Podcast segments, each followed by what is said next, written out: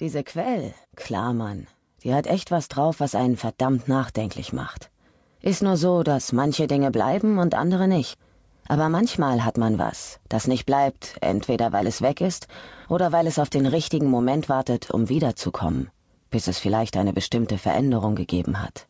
So ist es in der Musik und so ist es auch im Leben, Mann. Ja, so ist es im Leben. Dizzy Chango aus einem Interview für das Magazin New Sky Blue. Überall im Süden gab es Sturmwarnungen. Auf einigen Planeten, die ich kennengelernt hatte, wurden die Hurricane gesteuert.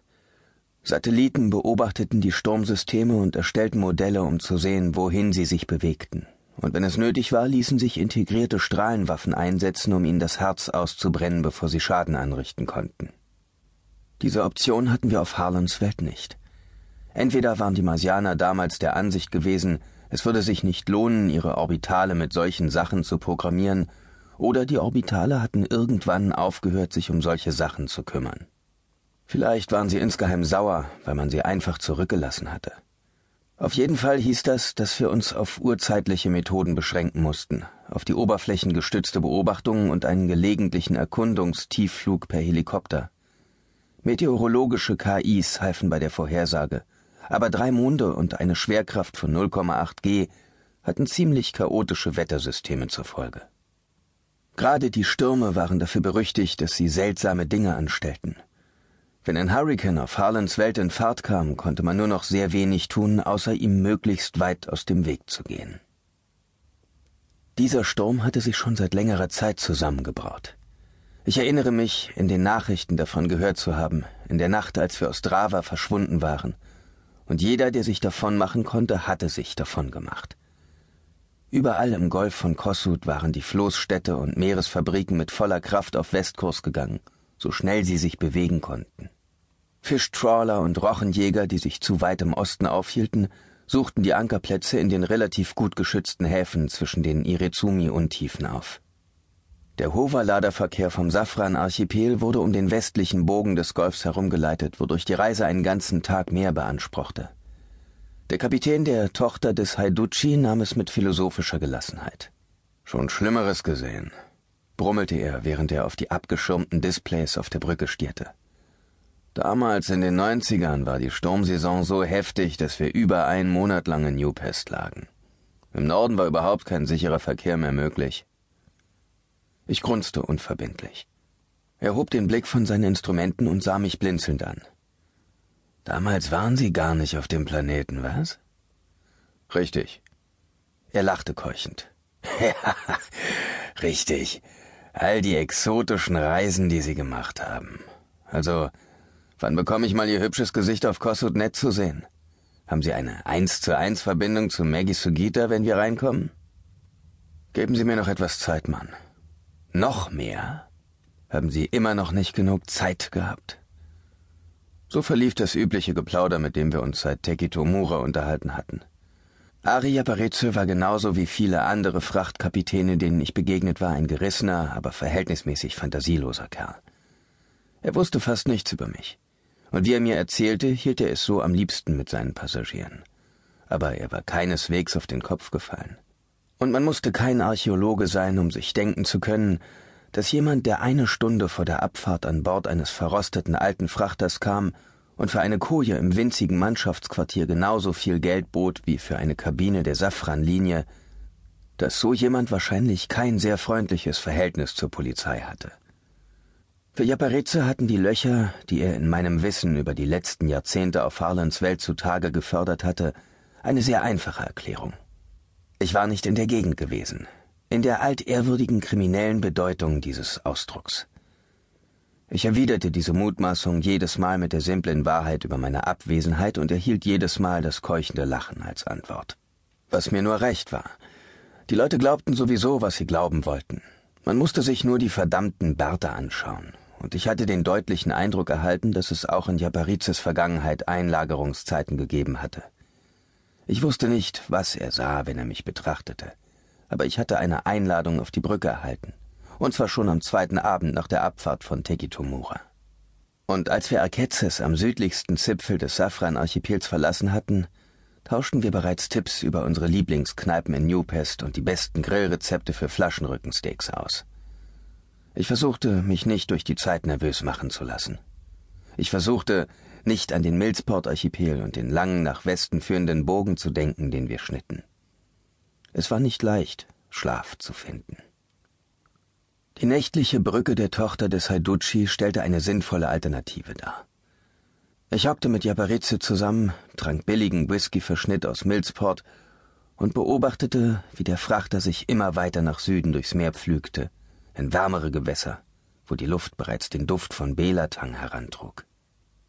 Ich erzählte genauso automatisch wie die Maschinen, die das Schiff auf dem bogenförmigen Kurs hielten, abgespeicherte Geschichten über Sex und Reiseabenteuer oder sprach von meiner Erinnerung an Newpest und das Hinterland von Kossuth.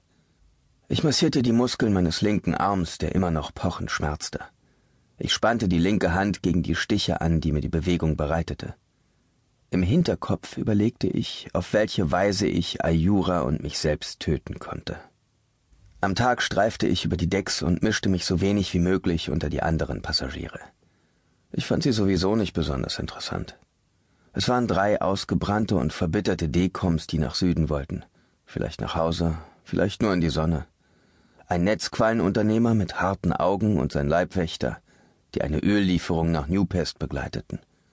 Ein junger Priester der neuen Offenbarung und seine sorgsam verhüllte Frau, die in Arkezes zugestiegen waren sowie ein weiteres halbes Dutzend Männer und Frauen, die überhaupt keinen Eindruck hinterließen und sich noch mehr als ich von den anderen absonderten, die jedes Mal den Blick abwandten, wenn sie angesprochen wurden. Ein gewisses Maß der sozialen Interaktion war jedoch unvermeidlich. Die Tochter des Haiducci war ein kleines Schiff, im Wesentlichen nicht mehr als ein Schleppkahn, den man an vier Duplex-Frachtcontainer und einen leistungsfähigen Hoverladerantrieb angeschweißt hatte. Zugangsstege verliefen auf zwei Ebenen, von den vorderen Decks an den Seiten der Frachteinheiten und zwischen ihnen hindurch und bis ganz nach hinten zu einer engen Beobachtungsblase, die am Heck festgenietet war. Der wenige Wohnraum machte einen sehr beengten Eindruck. Zu Anfang gab es ein paar Streitereien, darunter auch eine Auseinandersetzung um gestohlene Lebensmittel, die Japarize beendete, indem er drohte, die Leute in Arkezes von Bord zu werfen. Doch als der Safran-Archipel hinter uns lag, hatten sich alle wieder einigermaßen beruhigt. Während der Mahlzeiten führte ich zwangsläufig ein paar Gespräche mit den Dekoms und versuchte Interesse an den Geschichten aus ihrem harten Leben und der wagemutigen Existenz in der ungeräumten Zone zu zeigen. Vom Netzquallen-Ölhändler musste ich mir die immer wieder gleichen Vorträge über die ökonomischen Vorteile anhören, die sich aus dem rigorosen Programm der Meschek-Regierung ergeben würden. Mit dem Priester unterhielt ich mich gar nicht, weil ich mir nicht überlegen wollte, wie ich anschließend die Leiche dieses Arschlochs verschwinden lassen sollte. Auf der Strecke von Akezis zum Golf kamen wir zügig voran, und als wir eintrafen, waren keine Anzeichen für einen Sturm zu erkennen.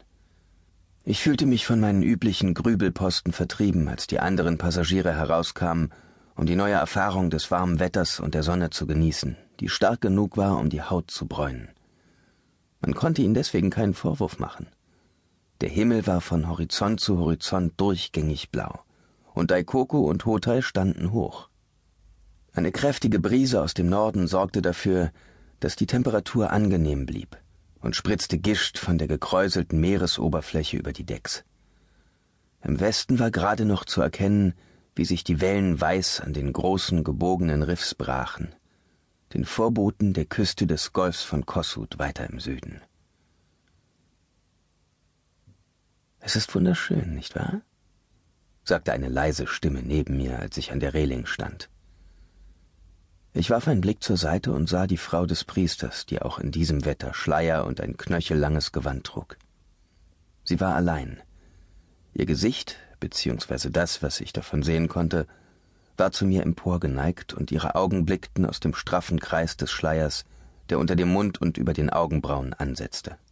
Die Haut war in der ungewohnten Hitze mit Schweißperlen besetzt, aber sie schien sich dadurch nicht irritieren zu lassen.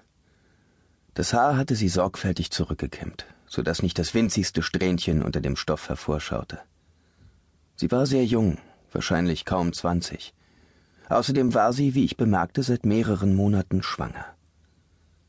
Ich wandte mich ab, kniff plötzlich die Lippen fest zusammen, konzentrierte mich auf den Blick über die Reling. Ich bin noch nie so weit nach Süden gereist, fuhr sie fort, als sie erkannte, dass ich nicht auf ihren Eröffnungszug reagieren würde. Sie? Ja. Ist es hier immer so heiß? Ich sah sie noch einmal mit mattem Blick an. Es ist nicht heiß. Sie sind nur unangemessen gekleidet. Ah. Sie legte die Hände auf die Reling und schien ihre Handschuhe genau zu mustern.